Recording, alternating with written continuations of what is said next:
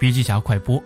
创业者除了做好产品，另外一件重要的事情莫过于找到一个正确的投资人。如今各路神仙鬼怪都混到创投圈里，投资人里有真神也有假仙，看清他们的真面目是非常考验创业者心智的事情。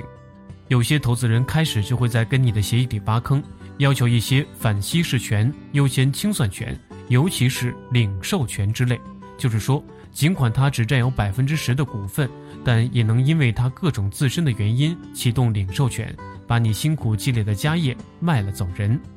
当然，我们不是指责投资人势利，这也是他们手里投资基金的性质决定的。投资人压力也很大，可以理解。只不过，作为创业者，在跟投资人打交道的时候要特别谨慎，要睁开眼睛分辨这些神仙菩萨的类型，